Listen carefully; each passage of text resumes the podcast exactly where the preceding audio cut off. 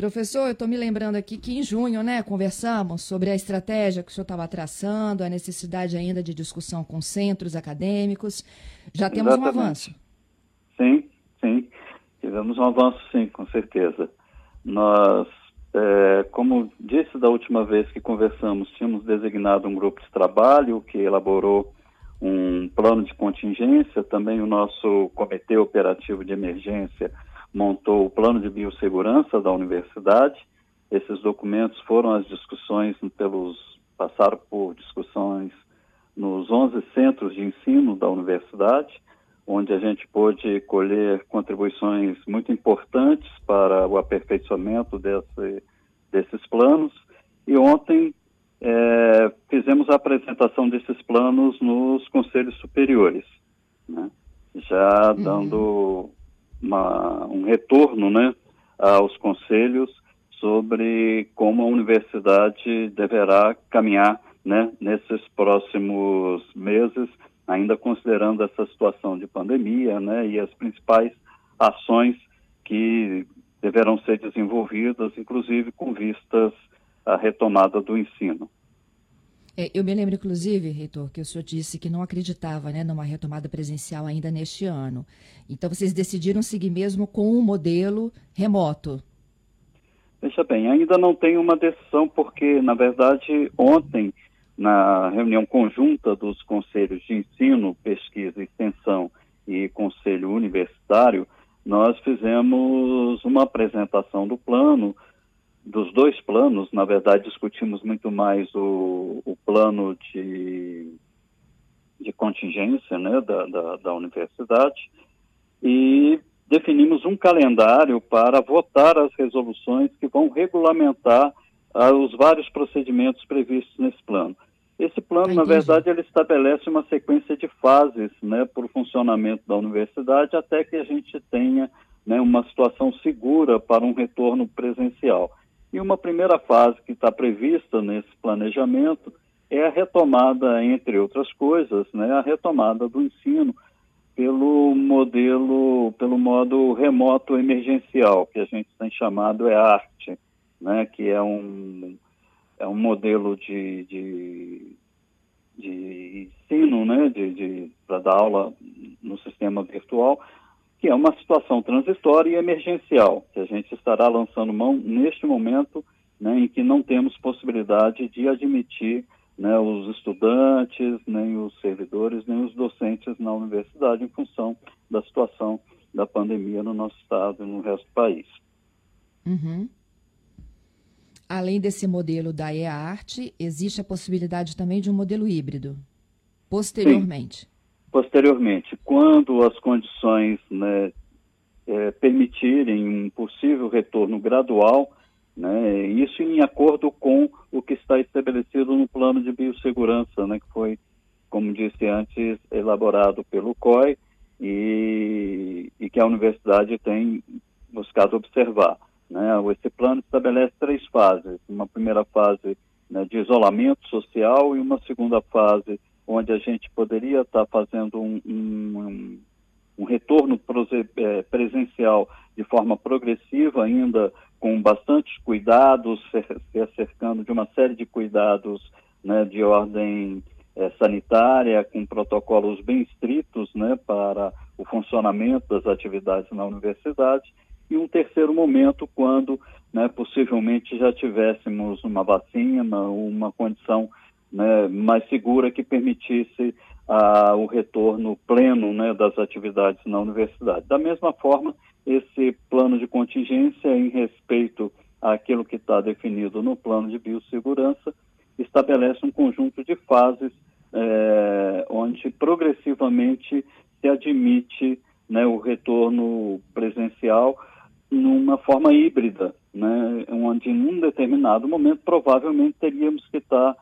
é, admitindo um funcionamento em parte presencial e parte remota, considerando né, as situações né, de um, um retorno progressivo da atividade presencial e porque também vários né, professores, é, técnicos e mesmo estudantes né, são incluídos naqueles grupos de risco e não poderiam, a princípio, estar voltando num primeiro momento. Né? Seria desejável que ele só retornasse às atividades presenciais quando houvesse condições de absoluta segurança. Exatamente. E essas respostas serão dadas até o dia 13 de agosto, é isso? Isso, Fernanda. É, ficou definido que agora, né, nesse período até o dia 30, a gente vai fazer as discussões de algumas resoluções, né, principalmente de caráter acadêmico, porque aí teríamos que reajustar o calendário acadêmico e normatizar um conjunto de, de procedimentos acadêmicos a serem adotados. Isso vai ser discutido até o dia 30 nas câmaras de graduação e de pós-graduação, né? E após o dia 30, isso vai à discussão nos conselhos superiores. A gente espera, então, estar tá com, com essas discussões concluídas né, e tudo definido até o dia 13 de agosto. Essa, esse é o calendário que foi aprovado na reunião, né, na sessão conjunta dos dois conselhos que realizamos ontem.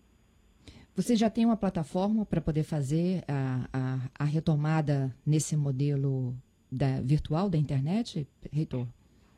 Isso bem, a universidade já possui uma plataforma porque ela já tem, né, inclusive, constituído uma secretaria de ensino à distância, não a superintendência de ensino à distância. Então, nós já temos, já utilizamos há algum tempo uma plataforma né, de ensino à distância, que é da universidade, que é uma chamada plataforma AVA e tal. Mas também eh, se deverá disponibilizar outras, outras plataformas possam ser utilizadas. A ideia é dar uma certa flexibilidade para que os, os docentes né, possam é, montar as suas, as suas aulas, os seus cursos, né, é, considerando os meios tecnológicos, meios de, da tecnologias da informação e comunicação mais adequados. Né? Mas existe sim a possibilidade de outras plataformas, né, como aquela para que o, o, os professores possam ter acesso e facilidades para a realização dos cursos. Entendido. Reitor, e como que ficaria a divisão dos dois semestres neste segundo semestre de 2020? Olha, isso é, um, é, uma coisa que ainda está em discussão, né, e deverá sair uma proposta a partir dessas discussões nas câmaras de graduação. Né.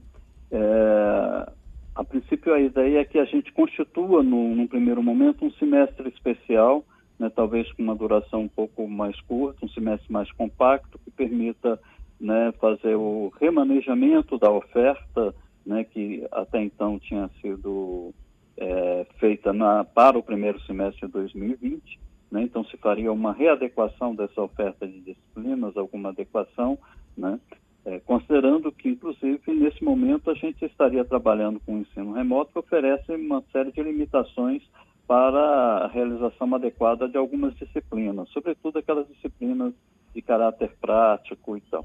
Né? Então, haveria uma readequação nisso, que faria, então, uma oferta de disciplinas para esse primeiro período e depois, na sequência, um outro período né, seria ofertado até que a gente pudesse depois fazer as equivalências né, da, da, da, das disciplinas com os períodos normais do, do, do calendário é, acadêmico. Mas isso ainda está em processo de discussão junto às câmaras de graduação e de pós-graduação. Então, só em agosto é que a gente teria aí uma noção de como serão divididos esses semestres, por quanto tempo, então? Exatamente. então. Isso, é. né? Exatamente, Fernanda. Somente em agosto. Eles estão recebendo. Quando... Desculpa, Sim. reitor. É, os alunos estão recebendo algum tipo de orientação, até para que eles não, não, não venham a perder, então, o elo né, com a universidade? Veja bem, quando fizemos o afastamento social né, de, e votamos a resolução 7, né, a própria resolução previu né, que os docentes manteriam vínculos com os alunos realizando atividades acadêmicas de natureza complementar.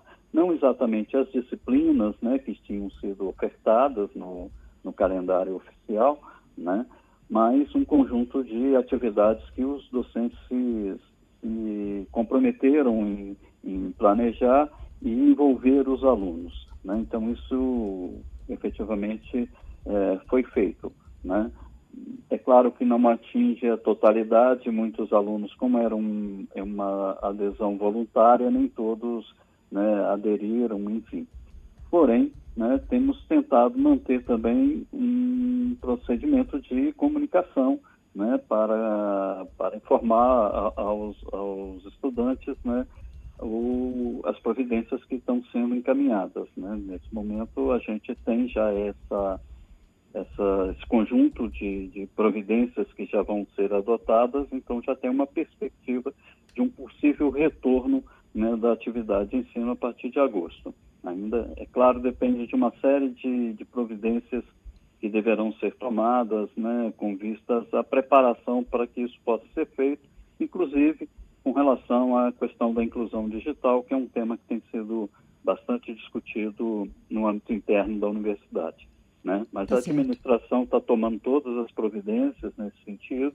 A gente acredita que conseguirá atender né, a, a toda essa demanda dos estudantes que atualmente não possui acesso à internet, até porque, né, em parceria com a RNP, né, o, o MEC está disponibilizando para todas as universidades a possibilidade de viabilizar o acesso para os estudantes assistidos e a universidade também deverá disponibilizar meios para que esses estudantes eh, possam adquirir equipamentos, aqueles que não têm, não possuem equipamentos adequados para fazer acesso a, a rede de internet e participar dessa modalidade de ensino não presencial. Nós deveremos disponibilizar recursos né, e também é, equipamentos sob a forma de, de empréstimos né, para é, esses alunos, né, tanto da graduação como também da pós-graduação. Entendido. Queria te agradecer mais uma vez, viu, reitor, pela gentileza e pela oportunidade. Obrigado, Fernanda. Eu agradeço pela oportunidade de estar informando aí a sociedade, né, e a todos os estudantes da universidade, né, sobre os procedimentos que estão sendo encaminhados, né, e até uma próxima oportunidade. Até uma próxima. Bom dia. Bom dia.